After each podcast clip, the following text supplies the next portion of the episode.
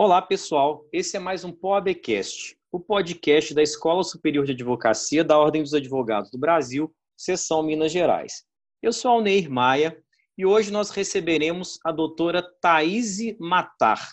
Ela é advogada, mestranda em Direito, especialista em Direito Penal e Processual Penal.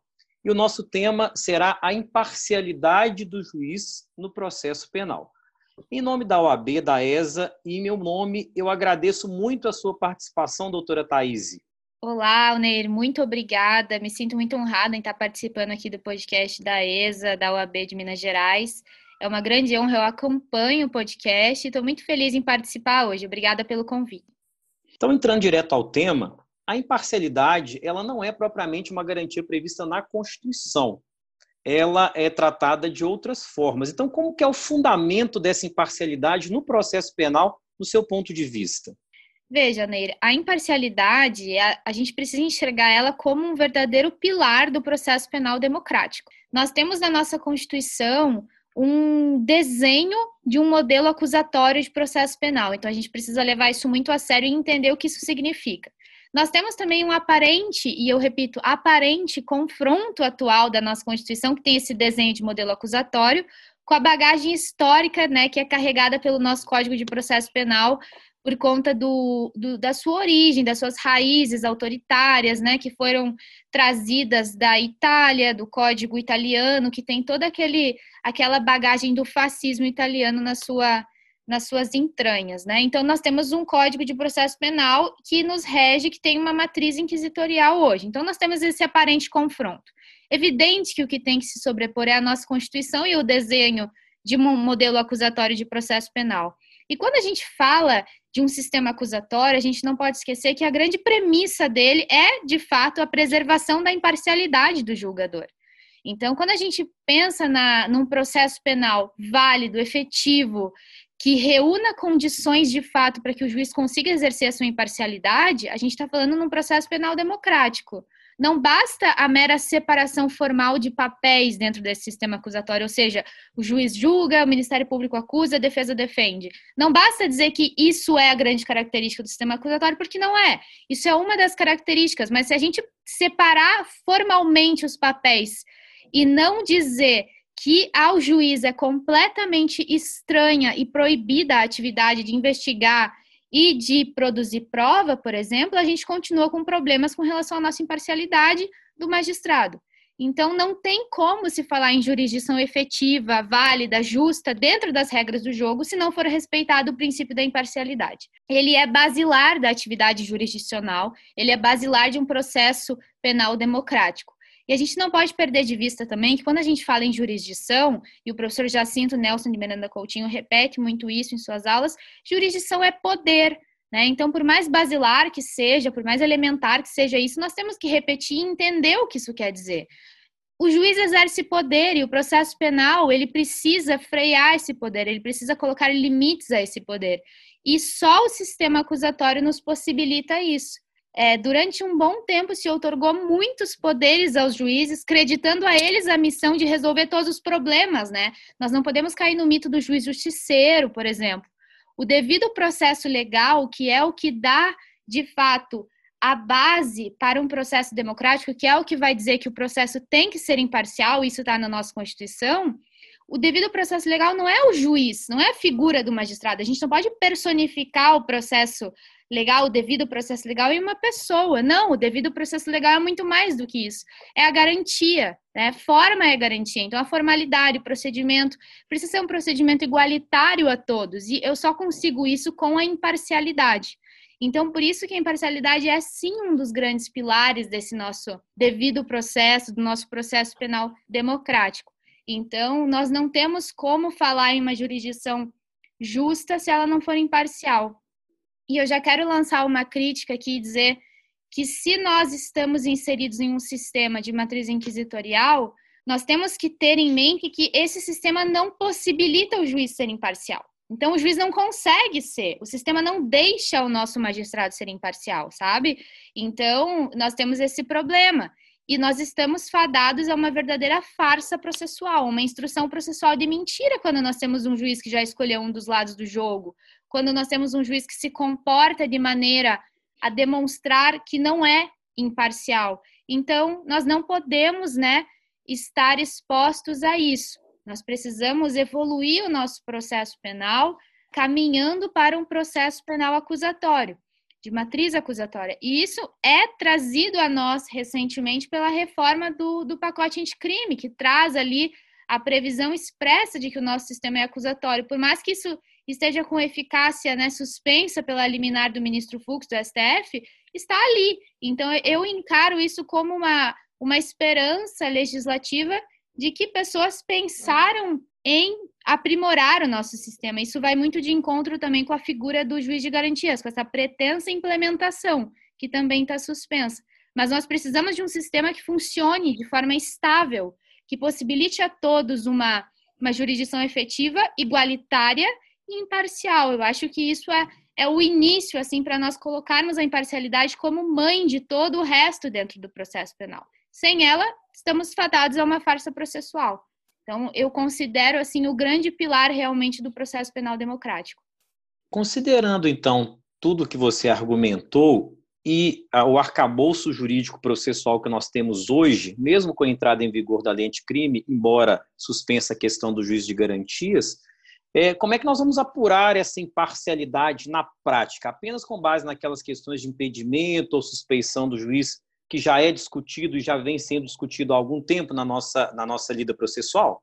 Pois é, nós não podemos de forma nenhuma limitar a discussão da imparcialidade às causas de suspeição e impedimento que nós temos no nosso Código de Processo Penal. Isso é muito pobre, é uma discussão que merece uma evolução.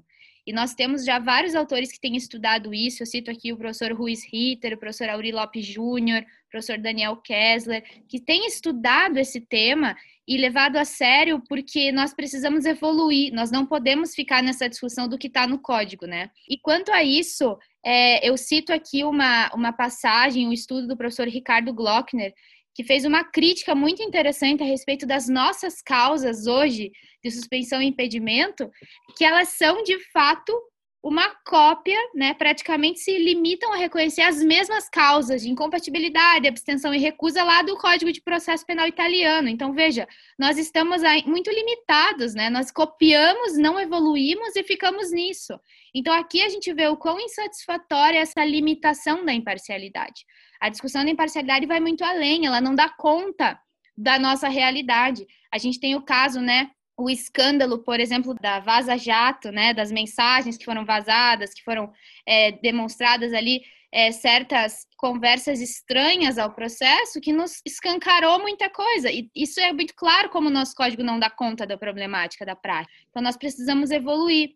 Mas isso que o professor Ricardo traz é muito interessante e ele faz uma crítica muito inteligente, e eu aqui já quero registrar toda a minha admiração por ele, que é um dos grandes processualistas que nós temos hoje, que ele diz o seguinte, que me que parece a ele, né, que o, o Código de Processo Penal faz vistas grossas. E ele chama isso de uma espécie de cegueira deliberada do legislador, como que não, como quem não quer enxergar que o juiz de fato vai passar por cima, ou melhor, não vai se enquadrar nessas causas e mesmo assim não vai conseguir ter sua imparcialidade preservada. Então é um, um, uma situação problemática que nós precisamos revisitar e, e reconstruir parcialidade, ela desestrutura todo o sistema, todo o processo. Ela tira, retira o crédito, né, no processo penal justo. Então, isso é algo que nós precisamos levantar. Veja, nós temos aqui hoje até alguns princípios que são criados, e o professor Lenny Streck critica muito isso, né? Parece que a, a doença atual do, dos operadores do direito é ficar criando princípio a todo momento, e criaram um princípio denominado da confiança no juiz da causa. Veja que absurdo como se nós precisássemos, né, para justificar decisões, por, por exemplo, nós vemos tribunais que negam ordem e habeas corpus, por exemplo, que usam justificativa de, de dar né, confiança ao juiz da causa, que aquele juiz sabia o que estava fazendo, então nós não vamos contra. Enfim, é um grande engodo, é um absurdo, é uma mentira que foi criada, assim como o indúbio para a sociedade, por exemplo, que não está escrito em lugar nenhum. Então, tem essa, esse problema também de uma construção que é feita para tentar justificar algo que é injustificável. Então, nós precisamos avançar na discussão. Quando eu falo nesse avanço, o Tribunal Europeu de Direitos Humanos tem feito isso de forma muito interessante, de construir o, um processo penal sólido, de nos ajudar né, nessa construção sólido e em bases democráticas, que tem a ver com essa, essa, com essa exploração da imparcialidade. E nós não podemos nos limitar à discussão somente ao que está posto a nós. Então, o Tribunal Europeu de Direitos Humanos ele traz já desde 82 uma série de, de construções e discussões a respeito do tema, e ele divide a imparcialidade entre a imparcialidade objetiva e a subjetiva, o que é muito interessante.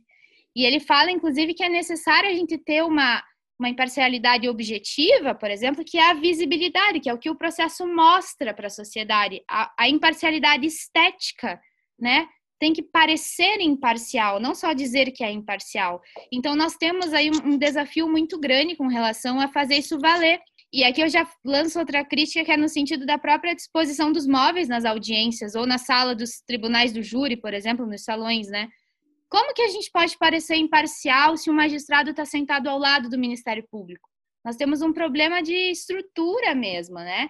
Testemunha que vai depor muitas vezes não sabe se ela está respondendo ao promotor ou ao juiz, não sabe quem é o juiz, quem é o promotor, confunde as figuras, porque de fato nós vivemos em um sistema de confusão. E o professor Tiago Minagê, do Rio de Janeiro, ele denominou recentemente isso como um sistema confusional, que me parece que é o nosso, né? É um sistema de confusão, uma confusão de lugares os atores não reconhecem os seus lugares ali naquela estrutura, naquela disposição. Então, nós temos uma, um desafio muito grande com relação a isso. Nós temos um juiz que se coloca com o fardo de fazer uma pretensa justiça, e ele se coloca muitas vezes em um, uma posição de juiz justiceiro, de juiz ator, em vez de ser um juiz espectador assistindo as partes produzirem provas. Então, nós temos um desafio muito grande em frear essa postura inquisitorial, essa mentalidade que os magistrados ainda têm. Né? Ele não pode ter iniciativa probatória. Cada parte tem que saber o seu lugar constitucionalmente demarcado, classicamente demarcado, como o professor Jacinto repete. Então, nós temos um desafio, né? Essa proximidade entre promotor e magistrado é uma, uma proximidade feia, uma relação promíscua que o, o, o Poder Judiciário passa para a sociedade e causa uma impressão ruim, causa uma impressão de parcialidade e descrédito. A sociedade passa a não acreditar e não confiar nas instituições. E isso é algo que é um problema, né?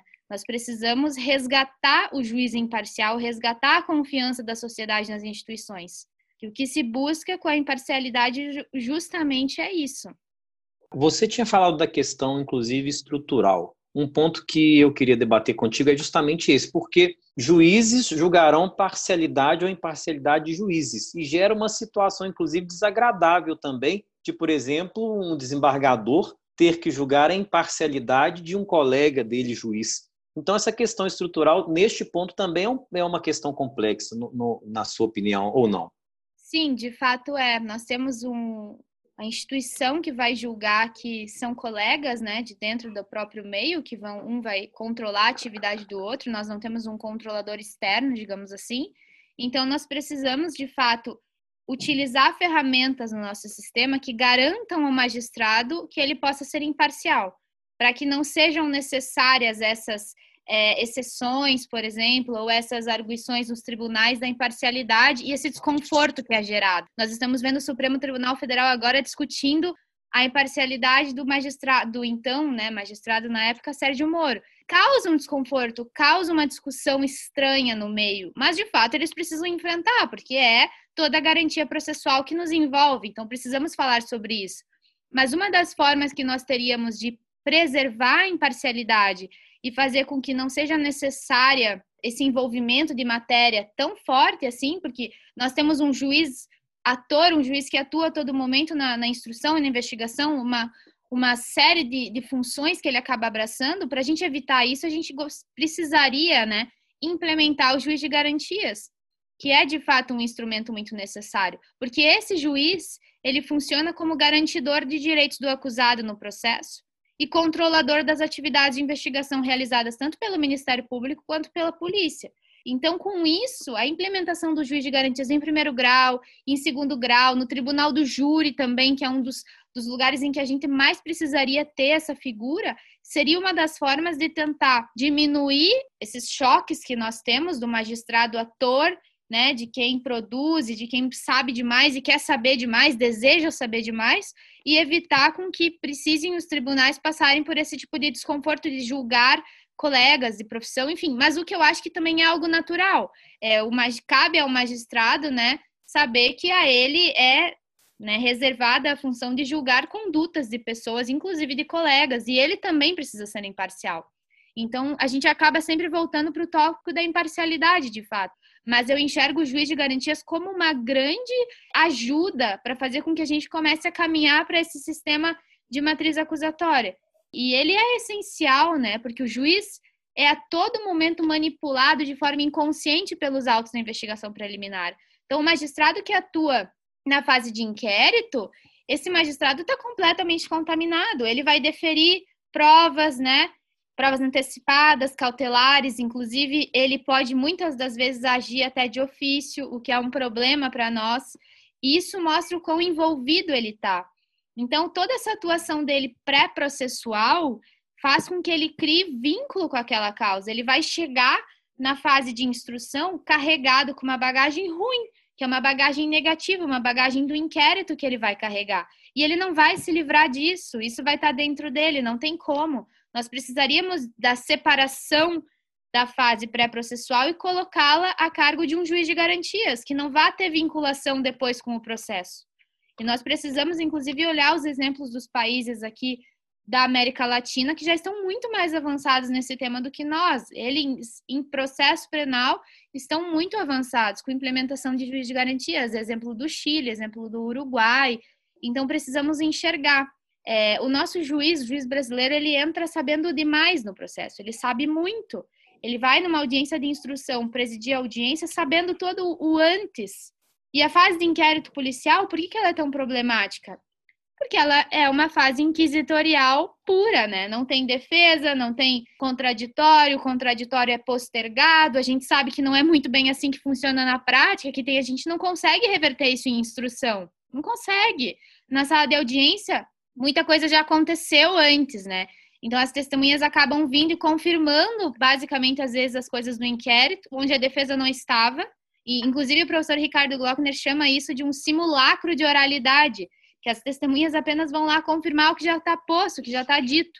E a gente precisa se postar contra esse tipo de conduta. Então, o juiz de garantias viria para preservar a imparcialidade do magistrado que vai, de fato, resolver o caso penal por estudos, inclusive trazidos por Schurman, nós temos uma série de problemas que reúnem essa carga cognitiva ruim no magistrado. Ruim porque ela deixa ele, de fato, envolvido e ele não pode julgar. Mas o, o ele traz o, o chamado efeito perseverança, né? Que é um mecanismo de autoconfirmação de hipóteses, ou seja, o magistrado que já está em contato com a causa, já está contaminado, ele de fato sempre vai ter uma superestima de informações que vieram antes para ele apresentadas como corretas. Então, se a polícia apresentou aquela versão como uma versão correta, ele tende a escolher e optar, ele, ele elege uma hipótese, uma versão, e ele se agarra naquilo, e inconscientemente ele não vai mudar de ideia, ele vai continuar e trazer isso para a carga, como uma carga processual que ele já tem, na sua resolução do caso penal, né? E o juiz atua dessa forma, segundo Schunemann, para tentar de fato diminuir uma tensão psíquica que é gerada pela dissonância cognitiva. Então, todo indivíduo reage, age de uma forma quando ele é confrontado, digamos assim, com uma linha antagônica ao que ele está pensando. Então, o juiz de fato escolhe uma versão e prefere não se desgastar com o debate, não se desgastar com a discussão. O que é ruim, porque processo penal é dialética processual, né? Ministério Público, defesa ficam debatendo, a eles deve ser incumbido o dever de produzir a prova e o magistrado apenas olhar, ser um espectador e depois resolver o caso penal. Então, me é muito problemático assim, esse juiz faz tudo do processo penal brasileiro. É estranho, é o magistrado que já sabe demais. Chega na instrução, ele já tem uma, uma tese é, é eleita né, na sua cabeça. Então, o advogado já chega perdendo, digamos assim. Então, por isso que é tão importante a investigação defensiva, por exemplo a presença do advogado no inquérito policial. São os mecanismos que nós encontramos de tentar barrar que o magistrado já se abrace numa versão. Ele sempre tem que estar olhando a versão acusatória e a versão defensiva também. Então, a nossa presença em inquérito é muito importante. Tem advogado que não gosta de trabalhar em inquérito, mas é importante, precisa ter. Não dá para a gente esperar as coisas chegarem em audiência, porque ali já chega tudo muito pronto, muito produzido, né? Ainda que o magistrado não possa sentenciar com base só em informações do inquérito, em elementos informativos, nós sabemos que isso é um desafio que é intangível, assim, no sentido de controlar, porque o magistrado tem isso em sua cabeça e ele pode buscar outros fundamentos apenas para confirmar aquilo que ele já decidiu. Então, de fato, a gente precisa estudar mais e tentar trazer essa figura do juiz de garantias para o Brasil de forma eficaz. Temos é, a previsão legal já, mas o STF né, suspendeu por força de uma liminar, então eu espero que agora retomem as discussões e os estudos. O STF já tinha pautado audiências públicas para tratar do tema. E eu espero que retome isso com seriedade para que a gente consiga de fato implementar. Muitos juízes criticaram dizendo assim, até inclusive a Associação de Juízes falou o seguinte: veja, nós nunca tivemos juiz de garantias, nós sempre trabalhamos direito, por que, que agora precisa? Veja, a minha resposta com relação a isso e crítica é porque nós sempre fizemos errado e nós precisamos reconhecer que sempre fizemos errado. Não adianta a gente ficar romantizando o passado e o nosso presente como se fosse ótimo e não é. Nós sabemos que não é. Então o juiz precisa reconhecer o seu lugar e se delimitar no seu lugar, assim como o Ministério Público também. A independência funcional do Ministério Público, ela é muito necessária para um processo penal saudável. E o Ministério Público não pode aceitar um magistrado fazendo seu papel. Não é esse Ministério Público que a Constituição gostaria de ter, porque nós precisamos de um Ministério Público independente, que saiba a sua função institucional e que não seja submisso ao judiciário. Então, eu acredito que temos muito a evoluir nesse ponto e o juiz de garantia seria fundamental. É uma pena que nós estamos num podcast, pois se fosse uma aula, uma palestra, nosso tempo seria mais extenso e poderíamos falar muito mais já que o assunto é extremamente agradável. Mas, para finalização, portanto, então, Thaís, é, eu queria que você rapidamente tratasse de possíveis consequências dessa questão da imparcialidade ou da ausência de imparcialidade no processo penal, para que nossa conversa se encerre nesse nosso podcast. Sim, perfeito. Gostei muito da nossa conversa aqui, é um tema que eu realmente gosto e estudo. E quando a gente viola ou melhor, quando a gente constata a violação da imparcialidade no processo penal, a gente se depara com uma farsa processual. E quem atua na, na advocacia, por exemplo, tem isso de forma muito tranquila de se observar. A gente entra numa sala de audiência e já observa uma situação atípica entre juiz e promotor, atípica entre delegado e juiz. A gente percebe algo que não é o correto daquele ambiente, a gente se sente perdendo enquanto personagem do processo.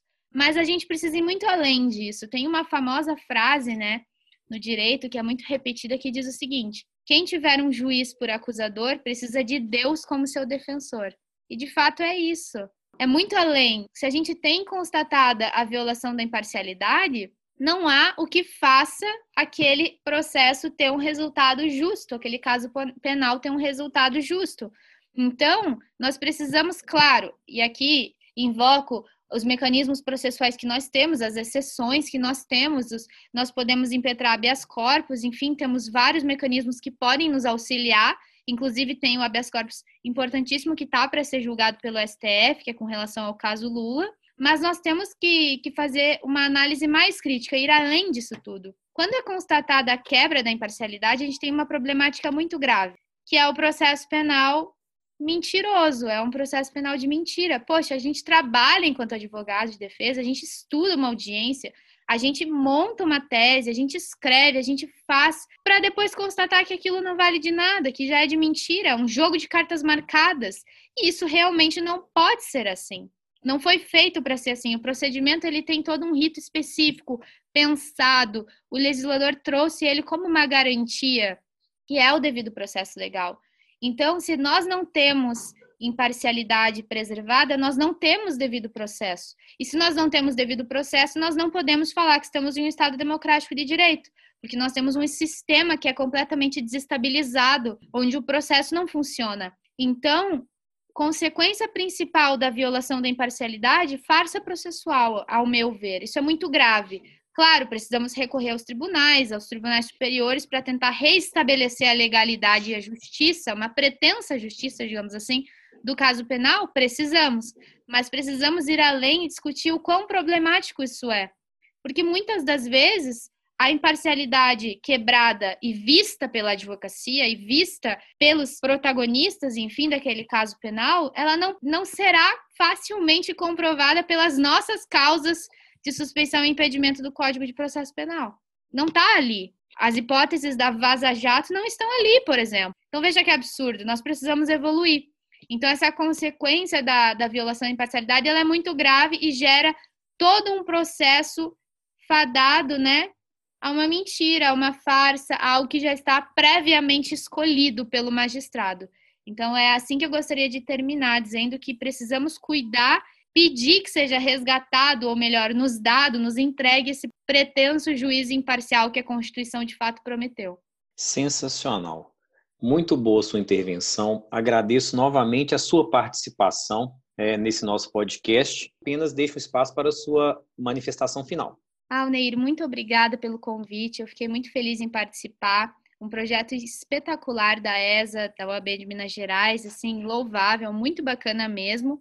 Eu gostaria de reiterar a minha fala no sentido de que eu acredito em um processo penal sólido, em bases democráticas, que a gente possa ainda enxergar enquanto terra que tem o professor Jacinto Nelson de Miranda Coutinho, por exemplo, como um dos maiores professores de processo penal, é inaceitável que a gente fique com a estrutura como está.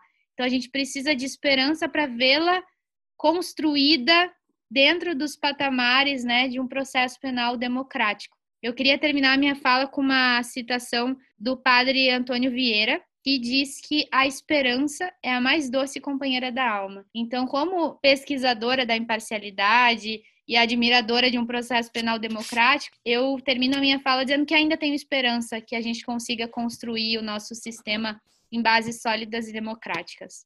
É isso, pessoal. Esse foi mais um POABcast. Um abraço a todos e até o próximo episódio.